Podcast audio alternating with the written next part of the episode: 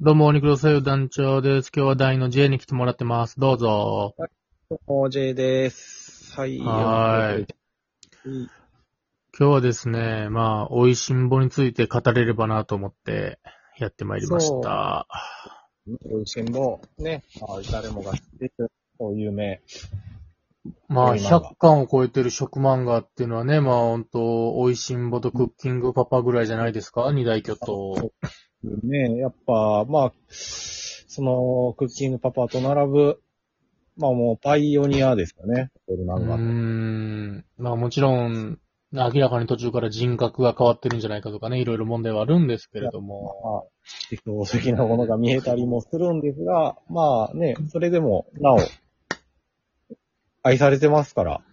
うーん。だから、一体、美味しんぼの何が、やっぱね、我々の胸に刺さってくるのかっていうところがね、やっぱり、語らねばならないところじゃないのかなと思うわけですよ。そうですよね。うなんか、、ね、まあ、美味しんぼ飯っていうのもたまに見かけるほどやっぱこう、認知されてる。まあ、我々もやってしましたけど、うーん。なんかまあ、これ引き合いに出すわけじゃないんですけど、クッキングパパ飯っていうのはあまり、どうなんでしょうね。あるんいや、まあまあ、おにぎらずとかね、なんやったらあの、コンビニとかで売り出されるぐらいにもなってましたけども。ああ、まあ僕も言う、そういう僕も僕もクッキングパパのレシピ本っていうのを持ってたりもするわけですが、うーん。まあなんかでも、クッキングパパ飯っていうより美味しんぼ飯っていう方がなんかこう、ね、なんかこう、美味しんぼ飯って、やっぱその、再現、これしんどいなっていうのが多いんじゃないかな。あ、まあ、クッキングパパってやっぱりこう、身近やから言っても料理うまい、ただの会社員ですからね。まあ、それに、レシピがこう、こと細かに書かれてるっていうのもありますもんね。美味しいもの荒川先生は、美味しんぼも無謀やもん。なんかねちょっと、ずっと、だって、うん困ったら結局天才おかぼしに頼んだらいいんやもん。そうですね。おかぼし、まあ途中で、あれは何なんでしょうね。おかぼし、途中で、リタイアしそうになったのは、やっぱおかぼしに頼りすぎたっていう。うんまあ、苦情が、だって、やっぱ美味しんぼって、どうしたってそのもう、結局全部一緒じゃないですか、やっぱり。もう、気象転結が半端じゃないっていうか、まあまあ、そうなんですよね。美味しい何かが起こり、な、けうんん、大体ネガティブな喧嘩みたいなのが起こり、問題になり、山岡が何か思いついた料理で、意見が変わり、終わるっていう。まあ、全部、問題を料理で何とかするっていう。そうですね。大体料理から皆さん、すごい察しがいいんですよね。うーん、その怒ってる人ね。怒ってる人たちが、はっとこの料理に込められたメッセージ気づくで速さある。気づいたらこれで怒るのは無粋ですな、みたいになるやろ。なんかこう。あそうですねそんな。怒ってる方が悪いみたいな空気感になるっていう。あまあ料理の力がすごいっていうよりかは、やっぱあれは美味しんぼがすごいっていう。そうなんですよね。そうキュッとそういうまとめてことですよね。うーん。なやっぱ僕はやっぱりもう、武骨なまでに問題が起きて料理で直すっていう、そこはやっぱ、100巻続けてきたっていうところに僕はやっぱリスペクトと胸が熱くなる思いがあるんですけれども、J は一体美味しいもの何が刺さったんですか？僕はそうですね。僕もまあ、そう、まあ、スタンスっていうのは非常にやっぱ、好きで、あ まあ、美味しんビストと、美味しんビスタとしたよね。うん。あの、まあ、美味しんビッタとしてちょっと失格かもしれないですけど、僕持ってないんですよ、美味しんぼ。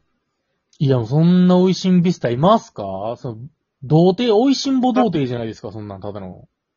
僕はもう、あの、あれなんですよ、立ち読みでずっと済ませたんですけど、ただ100巻も続く。そう、あの、うん、まあまあ今は美味しんぼよく立ちましたね。はい。高校か中学ぐらいの頃に、もうお金もない時期で、美味しんぼをひたすら古本屋で読むっていう。うん。あとは、あの、美味しんぼが置いてあるラーメン屋を探して、そこでひたすら読むっていうパターンもありますからね。大将もで、あの、美味しんぼが置いてある料理屋さんって大体美味しくないですからね。これ不思議なもんで。うん。なんでな、美味しい。そうですよ。まあ、あの、大体美味しくないラーメン屋には、美味しんぼと沈黙の戦艦があるっていう僕のイメージがちょっとあるんですけども。あれは何なんでしょうね。あと、コンビニコミックスのヤクザ系の漫画。はいはいはいはいはい。なんなんやろ。いや、憧れ、あ、だからあれは、美味しんぼうことによって、ちょっとでも上のステージ立とうとする、やっぱ天使の、まあ、営業努力だと思うよ。いや、メッセージ出してるかもしれないですよ。化学調味料使ってませんっていう、この。いや、だとしても美味しくないったらもう使わなあかんわ。ベロ痺れるぐらい。いやでもね、やっぱ、キャラクターがね、あまりにも立ちすぎてるっていうのは、素晴らしいところだと思うんですよ。まあ、やっぱ群像劇なんでね、登場人物が。はい。まあ、やっぱ、僕は、あの、近所、好きで、金城さんが。さんも、あの、すごい、熱血感じゃないですか。まあね、だって、カジキのことを月んぼうって言いますからね。それは熱血感ですよ。いや、ほんまに、金城さんが、あの、ま、お袋が出してくれたカジキを食うとうこ、ん。どうできませんあれ。うわこれだ、お袋のカジキだよ、つって。ねでも、それでしたら、ダン社長もなかなかですよ。ああ、男社長、ぼんじり？結局、やっぱ、ぼんじり食って、みんな、ひえーとか言ってる中、それを睨みつけて食いますからね。な、魚の中落ちとか、ぼんじりとかを。そうね、やっぱその初期、まあ、中中期キャラぐらいが一番やっぱ、立ってますよね、キャラが。それでやっぱその、やっぱあんだけ長くなるとしょうがないんですけども、まあそのうん、貝原雄山がやっぱね、最初もう悪辣感みたいな状態から成人みたいな変わっていくっていうのは、まあ、貝原雄山自身の成長で僕はまあ納得できるんです、あれは。貝原雄山って日進月歩で、そのうん、芸術家としてね、まあね。修行してて、まあまあで、なんだかんだ何回かこう、山岡さんに指導にですよ。こう、ちょっとやられて、ね酒飲みながら指導のやつ、みたいなパターンあるじゃないですか。ありますね。なんかそういうのを経て、なんかあいつも成人君主なるんはギリわかるんですけど、はい。僕はあのー局長がね、あ、局長ですかこれも局長問題なのよ。俺がずっと、これだけはやっぱ、刈谷哲に物申したいのは。まあ、僕はてっきり今の流れでいくと、栗田さん問題かなと思ってましたけど。いや、栗田さんは最初から最後までビッチですよ、ただの。うん、好きなタイプは東くんですよ、少年隊の。いやー、でも栗田さんは、最終的にユウさんのことが好きすぎるっていうのがありますからね。いや、や貝っぱね、貝原雄山氏っていうでしょ。うーん、いやでもね、やっぱあれは成人やから、もう、まあまあ。結婚した頃はもう成人になってるからさ、しょうがないのよ。岐阜のことが好きになっても。ただ、局長がね、局長ね。局長は最初出てきた時ね、車種に対して、ずけずけ物を言ってす、あそこまで出世したのは局長だけだと。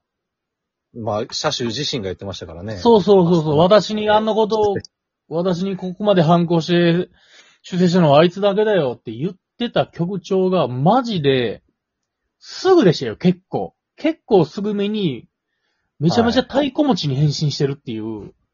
ああ、確かにね、車種、ああ、歌手の言う通りですな、みたいな感じが、あれマジ。で何がどうなってんって。ちょっと早かったですね、変わり身が確いや、かに。そうね、その、だから、貝ーザーみたいなその変化のタイミングとかじゃないの、急にもう、あんなん違う人格出てきてるもん。あんな怒ってたのにさ、車種に。まあそうですね。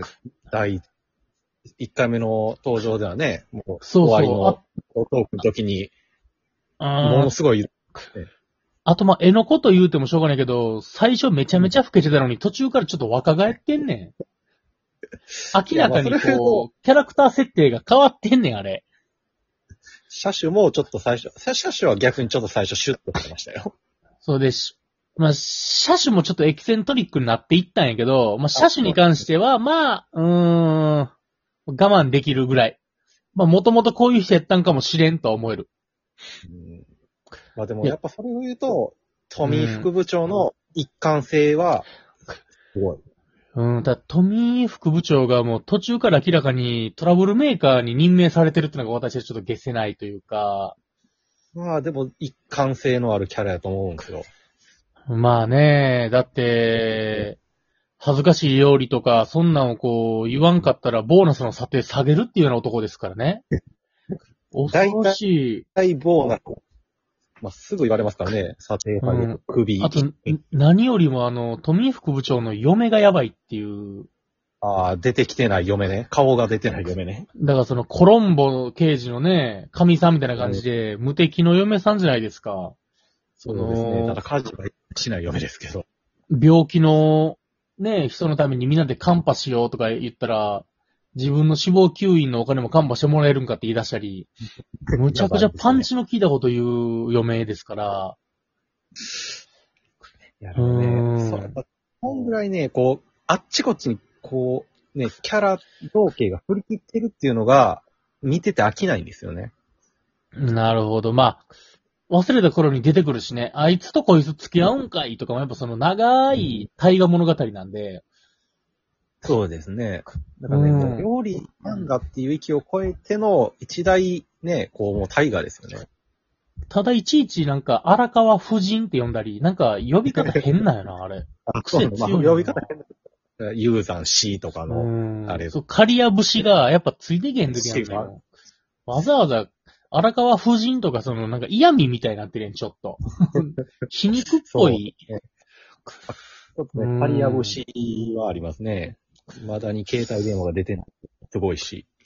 うん、あと、Windows 使ってるやつはもう頭おかしいぐらいの言われ方したり。マック信者ですからね。恐ろしい男ですから、ちょっともう12分経っちゃうんでね、じゃあ、ちょっと次回はもうちょっと美味しいものについて深掘りしていけたらと思います。